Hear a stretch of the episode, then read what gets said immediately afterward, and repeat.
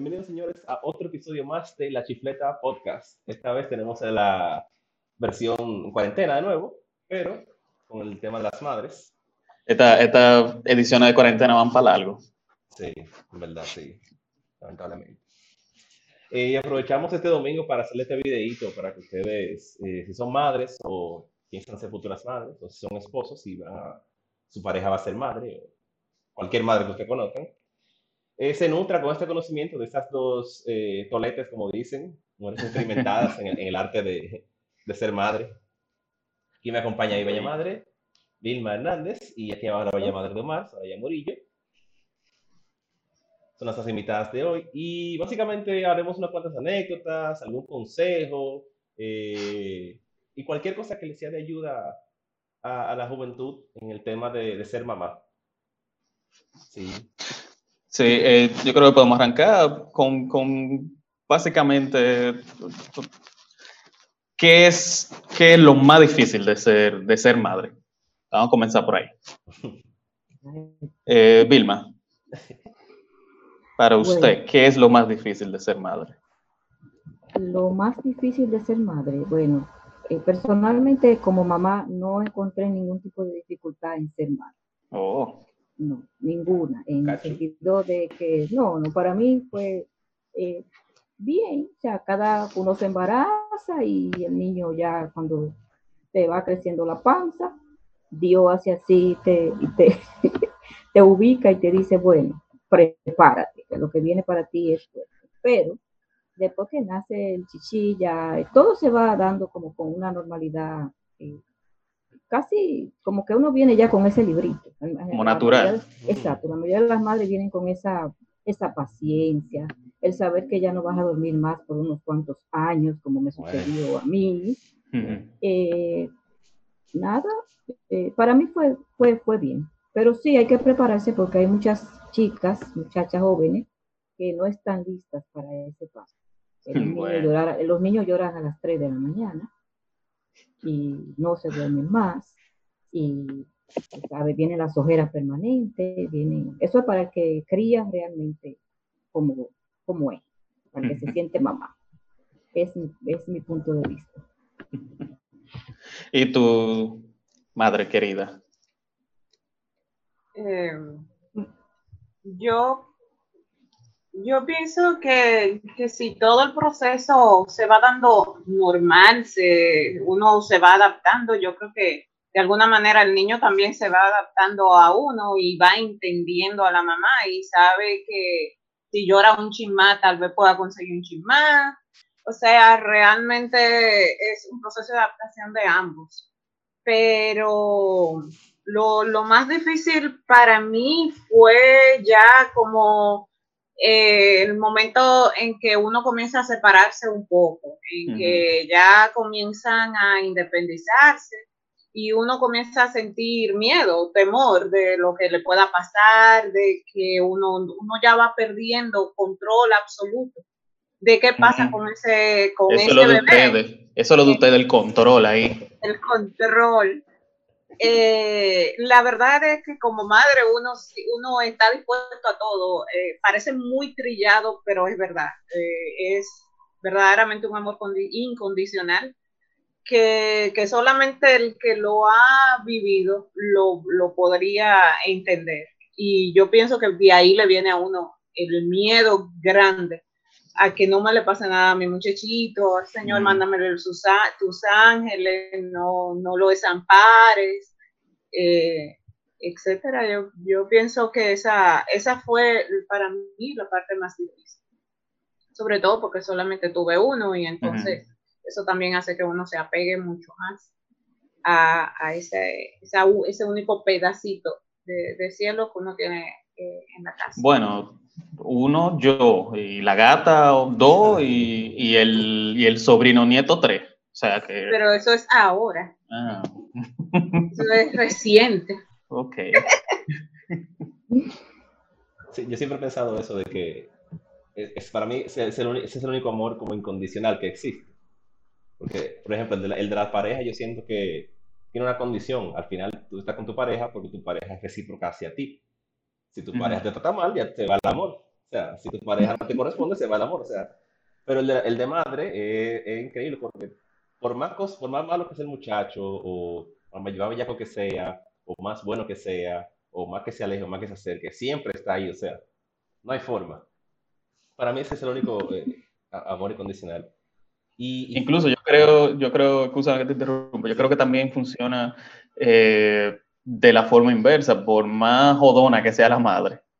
Eh, uno puede estar, qué sé yo, uno puede estar, coger su quille, su pique con, con ella, pero nunca, como que ese, ese amor nunca se va. Sí, en verdad. siempre, siempre está ahí. Bueno, saberlo, doña Vir. claro. Ellos están conscientes de que no nos vamos a despegar nunca. Sí, siempre, se ha tomado en cuenta que la madre siempre es como el más sagrado para uno. Sí, para cualquier relajo, cualquier cosa, todo el mundo siempre está más atento a su, madre. Si un amigo tío te comenta algo de su madre, tú como que más, le prestas más atención a eso que a otra cosa. Porque sabemos que es muy delicado. Sí, es un tema, eh, no un tema, sino es, como un... Sentimiento. Es, algo muy delicado. O sea, cuando, cuando te hablan de, de, una madre, como que, oh, espérate, vamos a hacerle caso, ¿qué es lo que él dice? Todos bajan la guardia y se ponen sí, en verdad, Exactamente. exacto. Sí, en verdad. Debe ser así. Sí. Y cuando ustedes em, empezaron a ser madres, ¿qué, qué consejos le hubiese gustado que le dieran de, de antemano, de entrada? Como que, entre todos dieron decírmelo. Doña Soraya, le dejo a usted el honor. Comienzo yo. Sí, por favor. Realmente,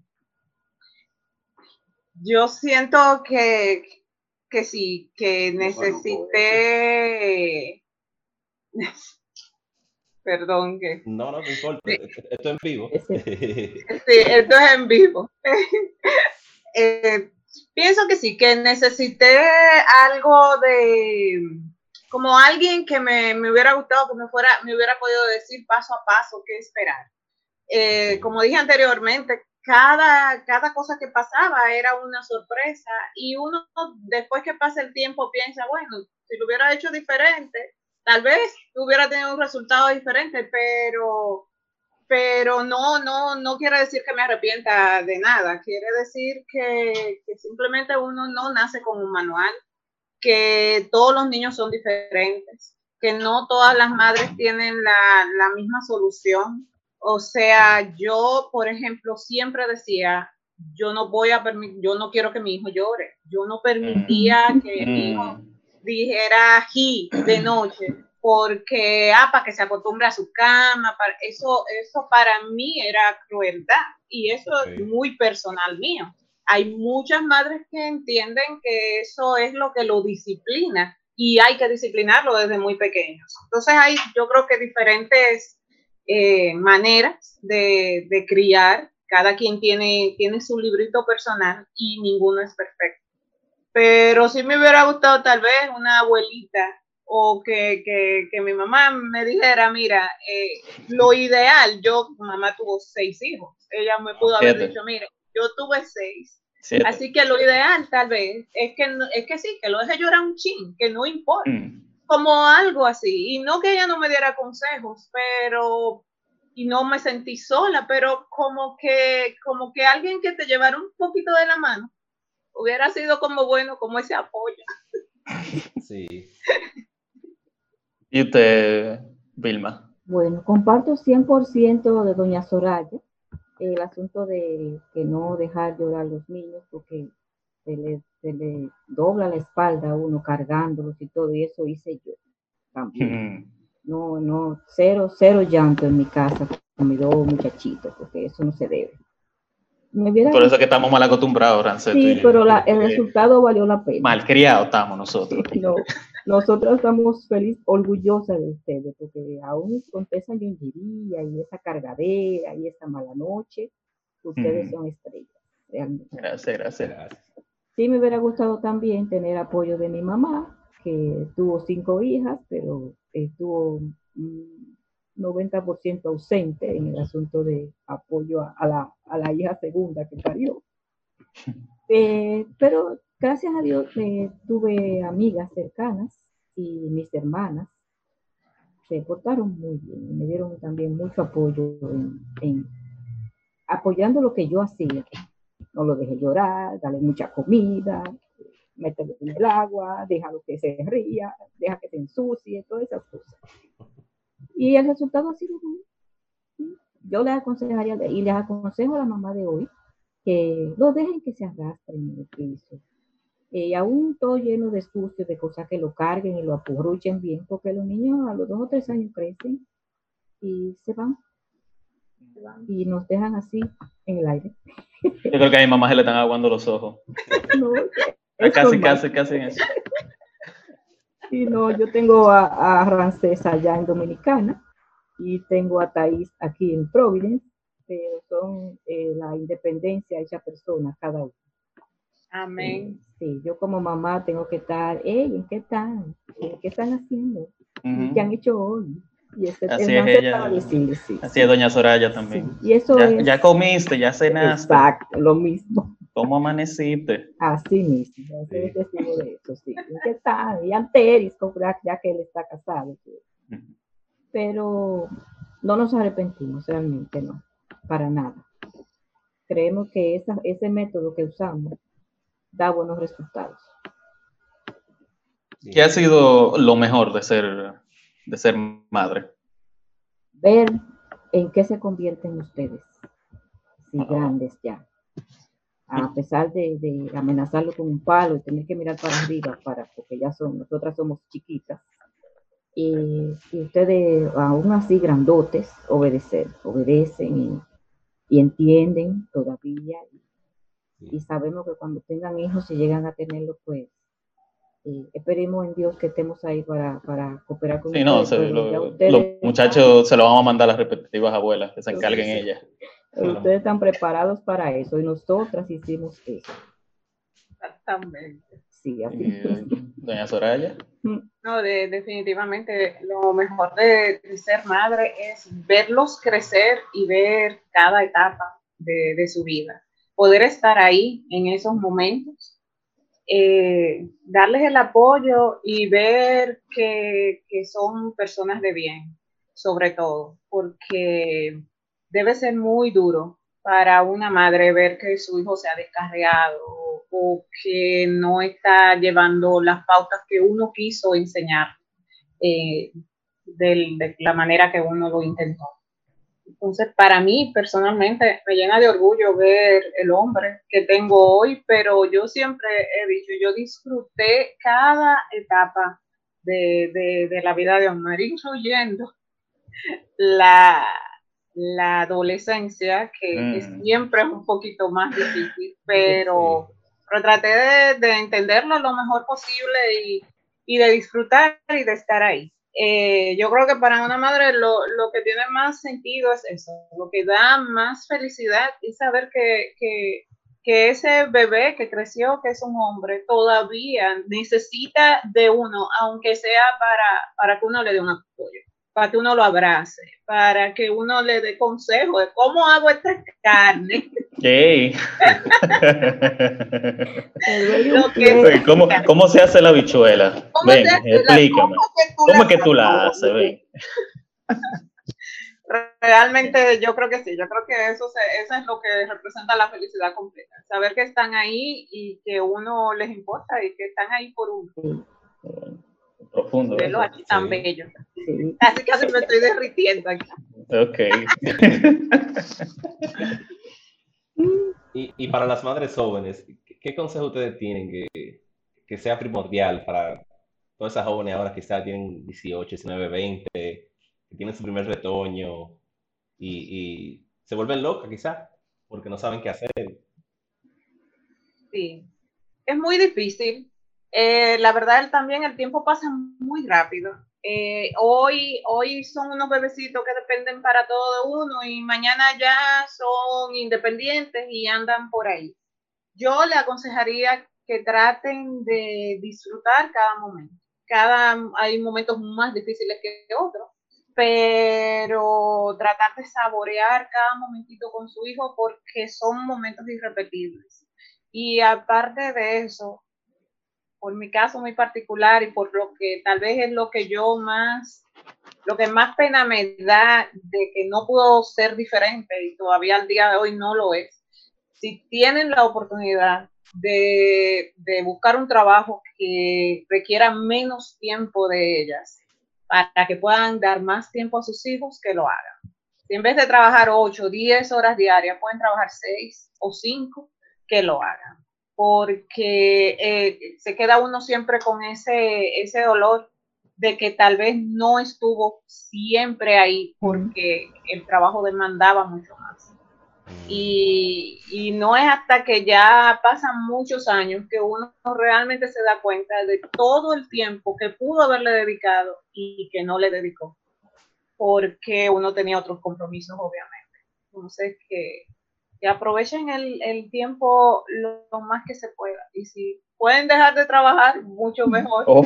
aunque eso va en contra también de su desarrollo personal y de cómo de, su, de lo que estudió y de cómo se desarrollarían como personas. Pero para mí lo más difícil fue dejar a Omar de tres meses con una persona desconocida para irme a trabajar. Mm, y hasta el sol de hoy yo no he podido parar, aunque quiera. Sí.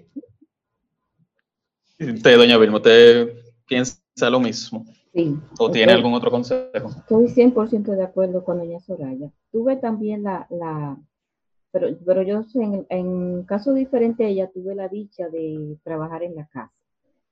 Entonces mis hijos se criaron ahí, eh, yo iba a la universidad y cuando ya ellos tuvieron un poquito de, caminaban ya, pues el francés debe recordar que se iba él conmigo y la, y la niña, yo me iba a mi clase y ellos se quedaban afuera.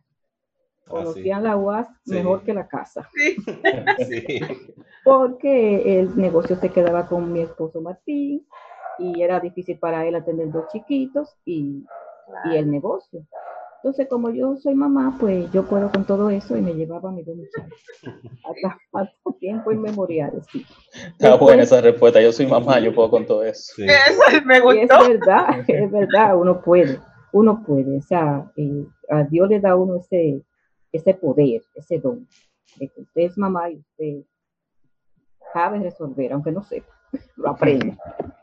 Después ya crecieron y eh, mis estudios se quedaron por por otro lado, no me arrepiento de nada, lo volvería a hacer mil veces, porque disfruté y llevar a Ranza a la escuela, todas las reuniones del Politécnico, había que ir a eso todos los meses. Ah, eh, la muchachita cuando empezó la escuela eh, tuvo, tuvimos chance de ponerle en ballet. Ahí iba yo con mi muchacha de arete a, a la clase de ballet hasta que acabara etcétera, etcétera. Todavía ya estáis grande, ella trabajando, creo que en telesistema. A la señorita se le ocurre que vaya a una cosa de, un Comic una cosa de esa. se disfrazó y ahí me eché yo el día entero con mi muchacha en el asunto del Comic Y eso le, le, gustó, doña Vilma, eso. Lo disfruté porque yo, usted sabe, no había de otro. Pero ella yo cuando, cuando Rancé y yo cubríamos los eventos, eso era, ah, eso era terrible. No tenía que, pasarse el día entero parado, caminando de aquí para allá. Bueno, eso ¿te acuerdas, mami? No llegaba todo cansado. Sí, sí, porque uno no iba a disfrutar de eso, porque uno no, le gustaba tanto. No iba básicamente a, trabajar. A, cubrir, a, trabajar. Pero gracias a Dios eh, pudimos hacerlo y, y los muchachos están ahí bien, poderoso, listo para el mundo hace rato ya. Hace rato ya. Sí, eh, yo quiero que ustedes me digan una, una anécdota que ustedes hayan dicho, muchachos de la porra, y se hayan puesto la mano en la, en la cabeza. Y, este muchacho del carajo. Bueno, ay Dios. dale, mami, dale, doña Soraya, dele. Espérate que yo, yo tenía otras anécdotas en mente, menos, ah, menos, menos, menos trágica, exactamente. Eh, tal vez, eh, mm. así como que recuerdes rápido, pueden haber otras, pero que recuerdes rápido, cuando Omar cumplió 15 años. Ya él era un hombre, según él. Él se fue con unos compañeros al Mirador Sur. Oh, mm. Había como un, como un, una feria, no sé qué, que estaban, había unas bandas de rock y él era parte de una banda o ellos tenían una bandita y iban a participar. No fueron 15. Mm. No, fueron 15. Años. ¿Cuántos años tú cumplías? Yo creo que eran como 17. Bueno, en fin, que era, yo eh, consideraba que estaba menor de edad. Ok, ok. Bueno, 17 menor de edad, exacto. Y, y, en esa época no se usaban los celulares, así como ahora, que, que a cualquier niño de hasta 10 años, 7 años, tú le pones un celular en la mano. No se usaban. El asunto es que él salió para esa actividad como a las 10 de la mañana y yo recuerdo que era su cumpleaños, no recuerdo qué, número era, pero recuerdo que era su cumpleaños porque todos los años yo compraba un bizcochito para celebrar el cumpleaños, aunque fuéramos nosotros tres. Y dieron casi, tuvo que haber sido las 10 de la noche, y claro que yo no sabía dónde Omar estaba, yo no sabía que le En el mirador. No sabía con quién estaba. Yo te dije que era en el mirador yo salí a caminar por toda la Chuchil como una loca, porque lo que yo decía era, este muchacho no tiene cédula, eh, no tiene nada que lo identifique, le pasa cualquier cosa, puede pasar tres días tirado en el, o sea, trágica, tirado en el medio de la calle y nadie va a saber quién es él, y cómo me van a llamar, y cómo van a saber, cuando ese muchacho llegó, de verdad, verdad, primero el, el, el el que, ay, ya puedo respirar, por fin llegaste, pero de verdad que... ya te puedo matar, te puedo matar yo ya. Y él llegó como malo, porque parece que bebieron muchas, hicieron muchas ligas, muchas cosas, y, mm. él llegó grave, y yo atrás. y que tú sabes, y si tú te pierdes, y quién va a saber, si te pasa algo, y cómo me vas a llamar. Eh, eh, yo creo que ese fue el día que Omar entendió lo que era una verdadera cantaleta, porque yo creo que yo no me callé en toda la noche. Hasta el otro día. Bueno, todavía, todavía yo como que lo recuerdo. Pero ¿tú sabes lo que ese muchacho hacerme eso? Porque era la época en que también eh, tú conseguías un teléfono en cualquier sitio, en un colmado, habían tele, todavía teléfonos públicos, o sea, llámame, llámame, dime dónde tú estás. Es que estaba buena la rumba. Exacto. ¿Qué hago? No, él estaba, él era un hombre, ya es que. Mm. Poderoso. Y usted, doña Vilma, cuénteme ahí algo, algo que, que Rancel le haya hecho crecer par de canita ahí. Eh, bueno, no me hicieron canita porque yo estaba joven todavía. Mm. Estaba muy joven. y Rancel estaba en la clase de inglés, me recuerdo. Y un día llega el profesor y dice, pero ¿qué pasa que Rancel no va? Oh, yo me acuerdo, sí. Dios mío. Mm. Yo no sé, entonces se lo va y se lo pregunta al papá directamente. ¿Hace no ha ido a la clase? ¿Qué le pasa? Yo quise morirme. Y a mí me vino a la cabeza todo, porque un niño de 9, 10, 11 años, eh, uno piensa lo que sea. está yendo a un sitio por ahí, se está metiendo con alguien más, grande, etcétera, etcétera. Y después hace con su carita normal. dijo, ¿y qué fue? Que tú no... Eh, ah, que yo estaba donde un amiguito. Ay, Dios mío. Se entretuvo. Sí, él iba donde un amiguito, pero él no contaba con que el maestro iba a ir a preguntar qué pasa con el muchacho que no está yendo. Pero fíjate, fíjate que las dos historias son medio similares. No estar en un sitio o, no saber dónde, está. Sí. No, uno no está escribiéndose en, en, hombrecito ya. Y, no, y él, era chiquito, ¿eh? él era chiquito. sí. Sí. pero a esa edad, a esa edad todos los muchachitos creen que son hombres. Sí. No se cree. si tú hubieras visto cómo caminaba él cuando se iba solo, tú creías que tenía 25 años. o 9, 25. 9 para 25. Pero gracias a Dios todo se resolvió de una manera buena y pasó el pique y, y, ya, pero gracias a Dios siempre fue maduro, quizá mucho más maduro de lo que eh, uno pensaba que iba a ser. Ah, sí. es verdad, eh, es verdad que él es bien madurito, muy, muy responsable. Sí, gracias a Dios. Sí, él todo, el tiempo, ha dado su dolorcito de cabeza porque a veces se le sale, se le sale a la juventud. Las novias, habían unas novias por ahí que, que, daban la hora Eh, Pero eso es vivir el, el, la, los 18, 19, 20, 21. Se llama eso. Y yo no lo hice, debía haberlo hecho porque me enamoré y ya. Pero eh, fue bueno, fue bueno.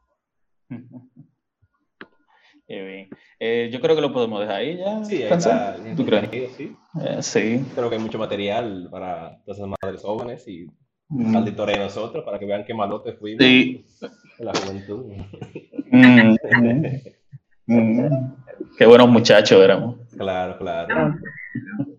Una, una pregunta, doña Soraya. Eh, la anécdota que tú dijiste, esa es la de la foto que está ahí, ¿verdad?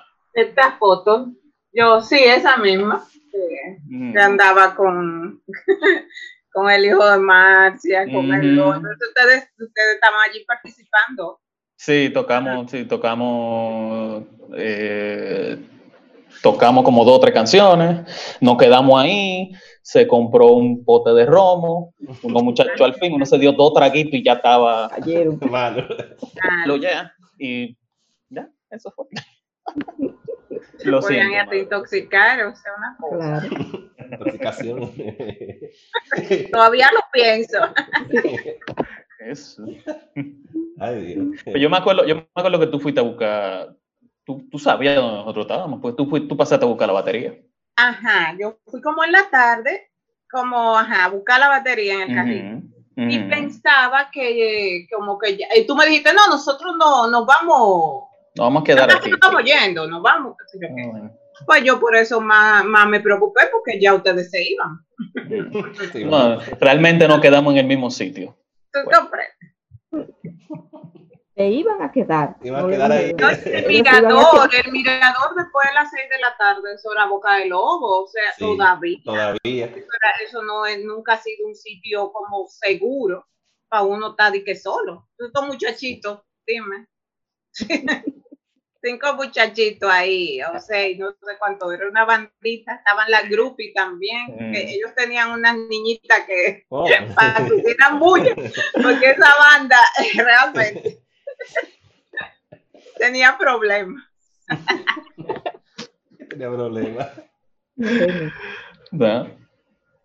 Pues vamos, vamos a pararlo ahí entonces. Así vamos a hacer la despedida para la gente que nos siguen en las redes sociales, estamos en Facebook, estamos en Instagram, estamos en YouTube, estamos en Spotify y ahora también estamos en Apple Podcasts.